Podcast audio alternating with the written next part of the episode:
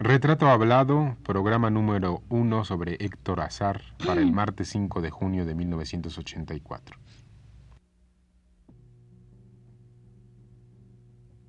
Radio UNAM presenta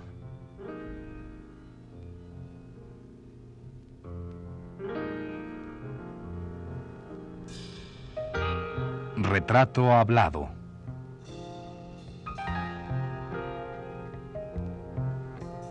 Héctor Azar.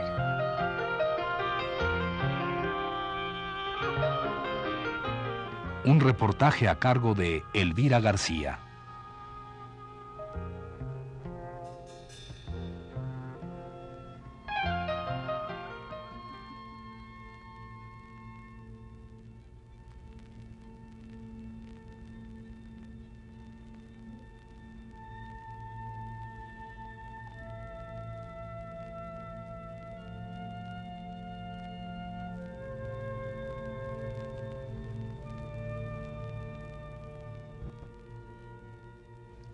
En 1932, Rodolfo Usigli se preguntaba, ¿cómo será el futuro teatro mexicano? ¿Será un teatro convencional, un teatro al aire libre, un teatro aéreo con nubes de primera fila, producto de la época resueltamente nueva en que está entrando la humanidad, el que surge en México? Probablemente tendrá puntales clásicos que parecerán modernos. Es lo mismo.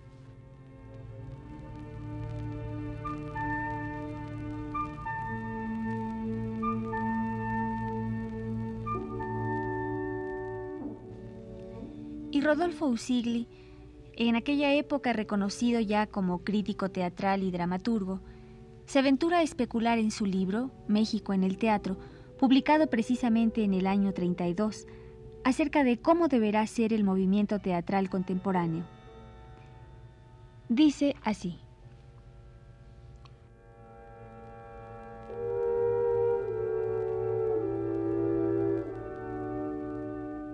Las necesidades estéticas del pueblo recibirán satisfacciones seguramente cuando dejen de ser necesidad de necesidades estéticas y lleguen a una altura que les permita orientar, dirigir y limitar la expresión del arte. Finalmente, el momento teatral de México no tardará mucho.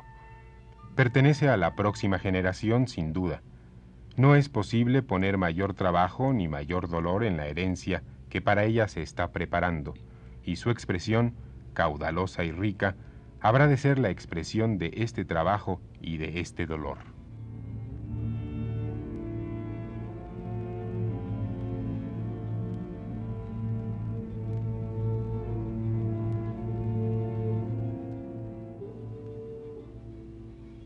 Usigli estaba casi en lo cierto. La dramaturgia contemporánea es ya caudalosa y rica y también llena de altibajos. La gestación de nuestro teatro mexicano ha sido sin duda dolorosa. En la paternidad del mismo figuran varios nombres. Uno de ellos es el de Héctor Azar.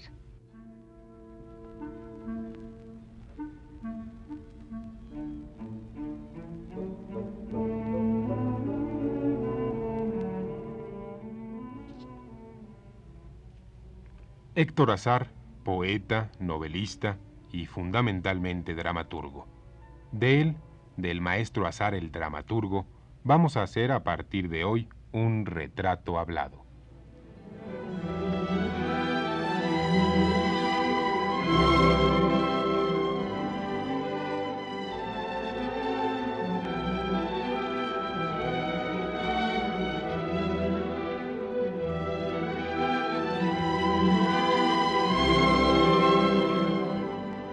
Maestro Héctor Azar, en su obra de teatro Inmaculada, una y otra vez, como un testigo silencioso, aparece un niño. Siempre Sí. pensé que ese niño era usted. ¿Qué tan...? Pensaste bien, claro. Mira, Inmaculada es un poco eh, los sueños fantasmales de la infancia. Podría decirte que Inmaculada está poblada de todos esos personajes que en un momento dado de- mm, intervinieron de una manera muy determinante en mi verbo ser y estar infantil. Están mis maestros de primeras letras, mis parientes, está todo ese pequeño gran universo en un pueblo como Villa medieval que en los años 30 vivía estados de violencia muy particular. De la puerta de la casa para adentro, pues la violencia de la situación económica angustiosa, de la puerta de la casa para afuera, la violencia de los líos intergremiales, cuando las centrales obreras estaban tratando de obtener la, la hegemonía, ver con quién se quedaban, con todo ese caudal humano que significaban tantos y tantos obreros, la gente se mataba en las calles, en fin, todo ese mundo fantasmal que desde luego a cualquier sensibilidad, no nada más a la sensibilidad de un dramaturgo, sino a cualquier sensibilidad afectan de una manera muy total, muy determinante, y que debo declarártelo con toda sinceridad, pensando en nuestro querido auditorio universitario, que solamente a través de esa obra yo recapturo a todos esos personajes.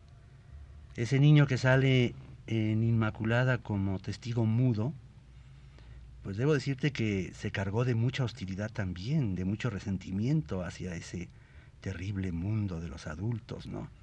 Y solamente a través del teatro pude recapturarlos, amarlos. No te digo perdonarlos porque no habría que perdonarles nada, pero sí recapturarlos, ¿no? Recapturarlos, revivirlos en mis posibles vivencias de una manera más afectuosa. Y también era una manera de recapturar su infancia, supongo, bueno, no bastante, no sé, realmente no podría ubicarla cuántos años después, en este momento, pues sería cuestión de verlo después haciendo números, pero sí era una manera de recapturar su infancia. También, desde luego. Yo pienso que eso es tarea del, del literato, ¿no? Continuamente, cualquier, cualquier eh, acción que él ubique en el pasado, en el presente o en el futuro, es una manera de recapturar el tiempo perdido, ¿no? es una, una señal, ¿no? Claro. Es un signo. Maestro, ¿qué de aquellos tiempos infantiles eh, quedó fuera de Inmaculada y hoy podría usted recordar? Yo creo que nada, todo, todo sigue. En Inmaculada está todo, bueno, pues también están en... Olímpica es más el mundo terrible del mercado de Tacuba. Es la ciudad ya. Es la ciudad, es la gran ciudad bastante habitable, nada, nada comparable con la actual, ¿no? Pero desde luego sí es el tránsito del rancho a la capital. Y las vivencias iniciales, yo digo que no he salido de Atlisco realmente. Eh, yo sí es cierto, ¿no? ¿no? No, creo que haya salido de Atlisco, a pesar de que pues ya hace cuarenta y tantos años que, que vine a vivir a México, ¿verdad? Tengo la impresión de que su obra, en términos generales, es una visión casi siempre retrospectiva a aquella vida de Atlisco, lo que usted acaba de decir. Eh, eh, de, la, de Atlisco que vivió el niño y el adolescente, que se llama Héctor Azar. Sí. Y que sigue viviéndola, porque te digo, aunque yo ya no vivía físicamente ahí, pero sí regresaba muy frecuentemente. Ahí se quedó la hermana mayor, por ejemplo, entonces yo tenía un buen pretexto. Ahí se quedaron determinados puntos que ahora ya se, se transformaron en otra cosa puntos físicos, pues. Ahí se quedaron, ahí se quedaron enterradas algunas gentes que también nos obligan al retorno. Pero yo realmente nunca he salido de Atisco, te repito. Pero no, es una obligación, digamos, a la tierra, no es una obligación moral por los parientes. Mira, además hay una cosa, yo pienso que eh, un lugar como Atlisco, tan cercano y tan lejano de la gran ciudad, tan cercano físicamente, porque en una hora y media estás allá, y tan distante de todo este mundo siglo XX, tremebundo, apasionado y apasionante, está muy distante Atlisco, está como, como una fotografía que se ha empezado a poner amarillenta, y se ha empezado a poner desde hace 30 años amarillenta, así es que no es este, este momento. Pero sería un poco Atlisco el refugio de, de usted. El, no, porque eso significaría una evasión. Yo prefiero entender el Atlisco como un vertedero, como una fuente de información. Ahí están todavía los mismos problemas campesinos, desde luego mucho más agudizados. Ahí está el mismo hombre del campo que va a vender, a malvender su carga de maíz o su carga de trigo, o su carga de cacahuate, y más tarde en obtener unos cuantos pesos que meterse a la tienda de copeo, a tratar de fugarse, es decir, de evadirse rápidamente de esa terrible condición. Allí están los, la misma arquitectura civil y religiosa del virreinato, más destruida que antes, desde luego, pero ahí permanece. Y con eso también allí están muchas gentes, como esta arquitectura civil y religiosa del tiempo del virreinato.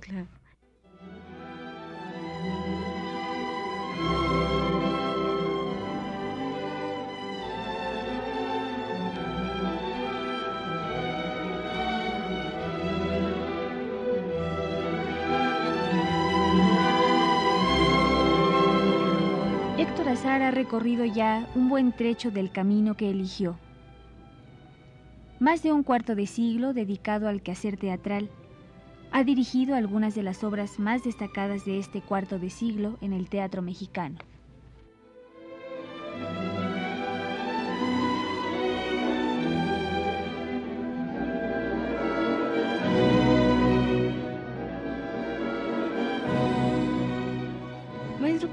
¿Qué experimenta usted cuando escucha las palabras jabón octagón? Bueno, tú sabes que ese es el punto de partida de toda una posible vocación que pues se vino a manifestar muy, muy, muy tiempo después.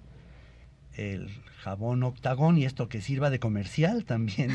es un jabón que desde, desde mi infancia llegaba al pueblo eh, es un jabón para lavar la ropa, ¿no? ¿Existe ese jabón? ¿Cómo no? Desde luego que sí, todavía, en la actualidad. ¿En yo te voy a traer una pastilla ah, y verás que está con un forro blanco y letras rojas y la forma del jabón que es octogonal, también así en un octágono negro, etcétera.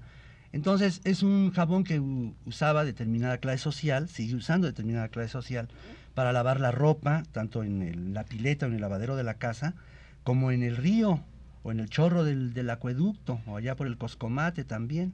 Entonces ese jabón llegaba en unas cajas de madera.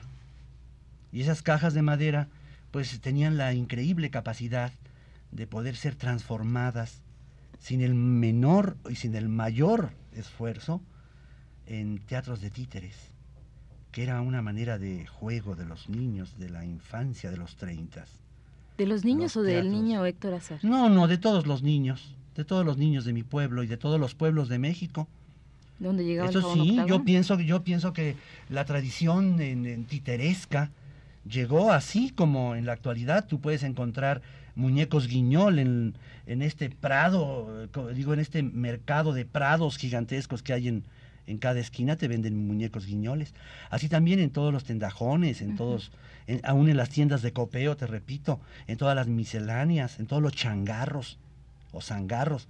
Te vendían los títeres a dos centavos, a tres centavos, a quinto, por ejemplo, el toro con el torero. Y eran títeres, desde luego, hechos con retacería de, trapo y con una cara y con unas manos y con unos pies de barro. Así es que ese era el juego infantil. Ese era el juego infantil, muy estimulado por todo, por toda esta corriente de los títeres trashumantes de Rosete Aranda, de los hermanos Espinal, etcétera, etcétera. Pero eh, además eh, para usted fue el, como la puerta, ¿no? sí, fue, tanto el jabón, esas cajas de jabón como los como los títeres fue la puerta para encontrar el camino del teatro. Sí, a mí me entretenía mucho eso, vestir vestir el, el cajón, ponerle telones, ponerle eh, fermas, ponerle piernas, ponerle diablas, hacer un verdadero teatro completo en un cajón que no, no tenía arriba de 60 centímetros de ancho por 40 o 50 de alto. Es una, maravilla. Sí, una maravilla, pero te digo, todos lo, lo, podíamos hacer. Y cosa curiosa, fíjate, porque después de, esto era más o menos como a los 6, 7, 8 años, después de eso ya viene una laguna total, ¿verdad?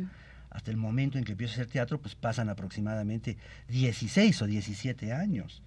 Pero cosa, cosa rara, porque esto de transformar el jabón se quedó como un, el, cajón, de jabón, se quedó como una marca, como una pauta.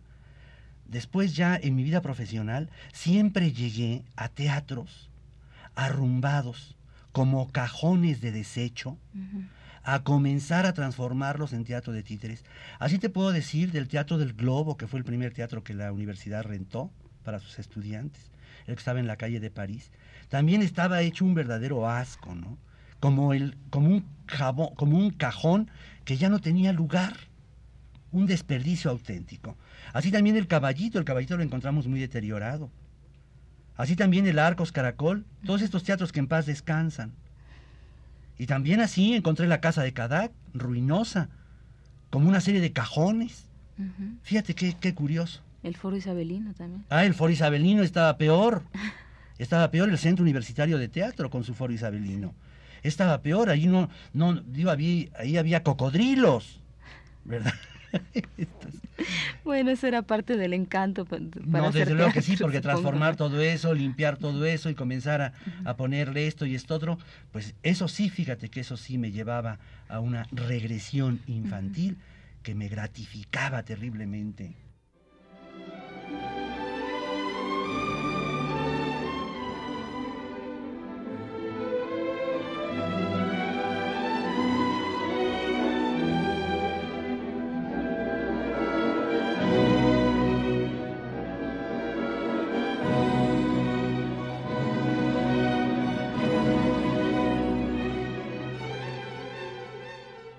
El maestro Azar ha escrito dos novelas, algunos cuentos e innumerables poemas. Ha colaborado en diarios y revistas de la capital y del extranjero. El humor y el sarcasmo de sus escritos periodísticos le imprimían mayor fuerza a sus comentarios.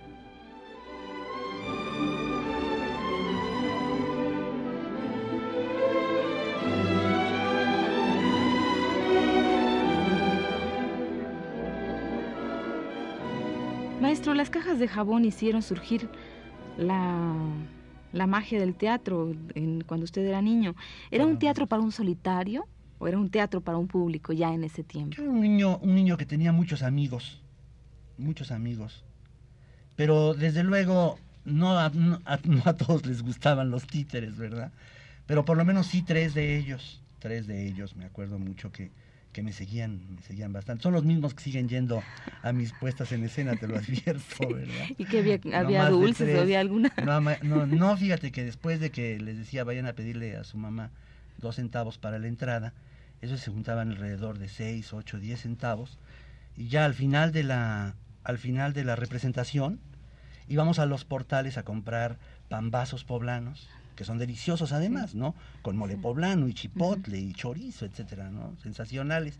Y entonces en ese tiempo los, los, eh, los pambazos pues costaban también dos centavos, ¿no? Se transformaba en una fiesta al final. Sí, al final sí, y andábamos por la calle comiendo nuestro pan vasos muy, muy padre. Como todos los estrenos teatrales. Como debe ser, así debe ser. No, no, porque los estrenos teatrales ahora te dan cóctel y eso es muy diferente de un pan vaso poblano, ¿no? claro. Maestro, ¿y qué representaba usted con estos títeres y en estas cajas? Bueno, por ejemplo, ¿qué obra? Mira, como la cosa andaba muy mal económicamente, desde entonces andaba mal económicamente, pues yo recuerdo que no tenía más que para un solo títere y que era el más barato. Era un, una araña, una araña así de, cuerpo de barro, con sus patas así de, mm. resorte, ¿no? Todas enrolladas, y luego unas pezuñas muy extrañas, ¿no? Entonces, claro, como nada más, esa, esa costaba un centavo. ya los que costaban 10 centavos o 25, pues ya eran como los de Rosete Aranda. Ya podías hacer la tempestad en el mar. o eran las calacas de, Posada, por ejemplo, desintegrándose mágicamente, ¿no? En el, en, el, en el, escenario de los, de los Rosete Aranda. Entonces, como era la más barata, era una sola araña, era un personaje, pero yo, yo sabía que no, no podía monologar, porque entonces ya no eran tres, sino menos tres los espectadores, ¿no? Entonces me la cambiaba de mano. Era un era un personaje que ante la vista de mis azorados amigos del público se, se duplicaba o se multiplicaba, nada más al cambiarla de mano. Con la derecha decía, buenos días señor, ¿cómo está usted? Entonces con la izquierda lo pasaba. Entonces no se daba cuenta la, el, el, auditorio, la audiencia. Le contestaba, muy bien señor, ¿y usted cómo está? Pues bien, ¿de dónde viene? Pues yo vengo de por Puebla, ¿y usted de dónde viene? No, yo vengo de por Coyula. Ah, pues cuidado que por allá son muy malos y matan y no sé qué. Y así se iba el diálogo el diálogo monólogo, ¿no? Ajá. Y armado. Rompiendo. ¿Usted tenía algún algún guion? No, pues salía sí. El guion lo daba la calle, lo daba la vida del pueblo, lo daba la XW, la voz de la América Latina desde México, que era lo único que nos llegaba allá. Claro. La hora azul. Las radionovelas y todo eso. Sí. Anita de Montemar, por ejemplo. Emma Telmo, Enanita de Montemar, Pura Córdoba y el teatro radiofónico de los domingos. Eso nos paraba de cabeza. Y también el teatro doméstico de los domingos. Es el momento en que el cine está empezando, así en los 30, empezamos su lucha. Todos los teatreros anteriores pues, votaron el teatro y fueron enloquecidos a la gallina de los, de los huevos de oro. Se olvidaron del Santo Padre Teatro. Y en su salud lo hallaron. Pero el teatro no murió como mucha gente había pensado que, que se iba a morir, porque ya el cine, ¿verdad? El teatro ha muerto, vive el cine. Mangos, de ninguna, de ninguna manera. Entonces, ¿qué? El teatro, ¿dónde, dónde, fue, ¿dónde fue a refugiarse? En las casas de la gente. Entonces la gente se reunía los domingos y ponía una obrita con, con, con, los amigos de la, de la vecindad. Eso era sensacional. Eso también era fuente de información. Claro. Pero particularmente era la, era la radio. Sí, los diálogos de la calle y todo esto. Y la calle la calle. Y el, el, teatro de carpas que llegaba también periódicamente a Atlisco, la carpa Estrella, la carpa de las hermanas Bermeo, o don Fernando Soler, ¿verdad? En el, en el escenario del Teatro Cine La Fragua, pidiendo prestado muebles a los Carvajal, a los Arronte, a los Salazar, a una bola de gente para poder tener la escenografía. Sí, hay en Atlisco.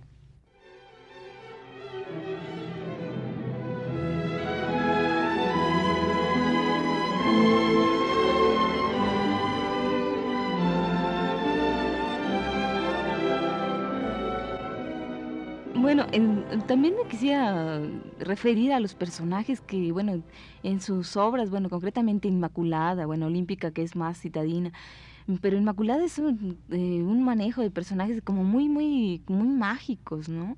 No sé si eran tan mágicos en la realidad o, llegaron a transformarse. Pues es su dimensión fantasmal, ¿no?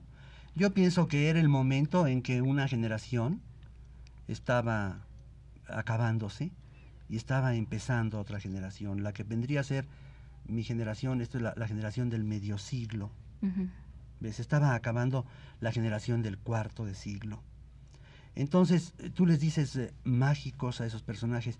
Yo creo que en, en, esa calificación está su dimensión fantasmal. Claro. ¿Verdad? Vivían, vivían otros conceptos, otro mundo, que desde luego era terrible, implacable para la nueva generación. Y que también, desde luego, pues creó toda una neurosis muy peculiar, ¿no? Toda una patología social de la cual pues no, no podemos salir todavía adelante. Es cierto.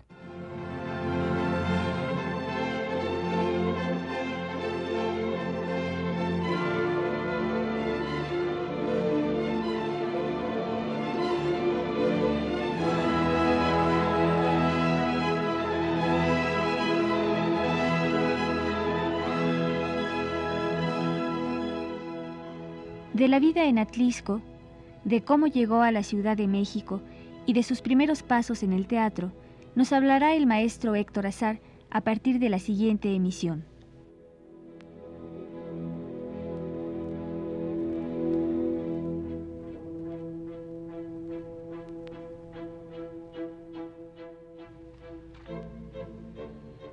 Esta fue la primera parte de la serie dedicada al dramaturgo Héctor Azar. Lo invitamos a escuchar la continuación el próximo martes a las 21.15 horas. Gracias por su atención.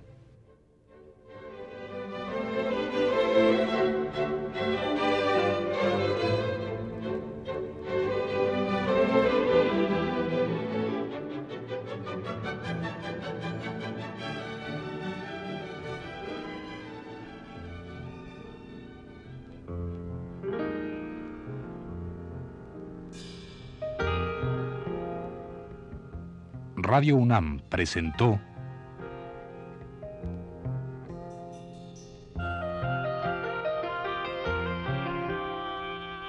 Retrato Hablado.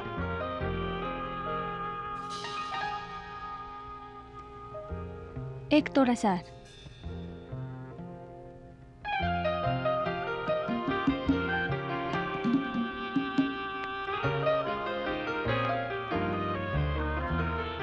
un reportaje a cargo de Elvira García. Grabación y montaje de José Gutiérrez y Abelardo Aguirre, en las voces de Rosa Marta Jasso y José Cado Elías. Fue una producción de Radio UNAM.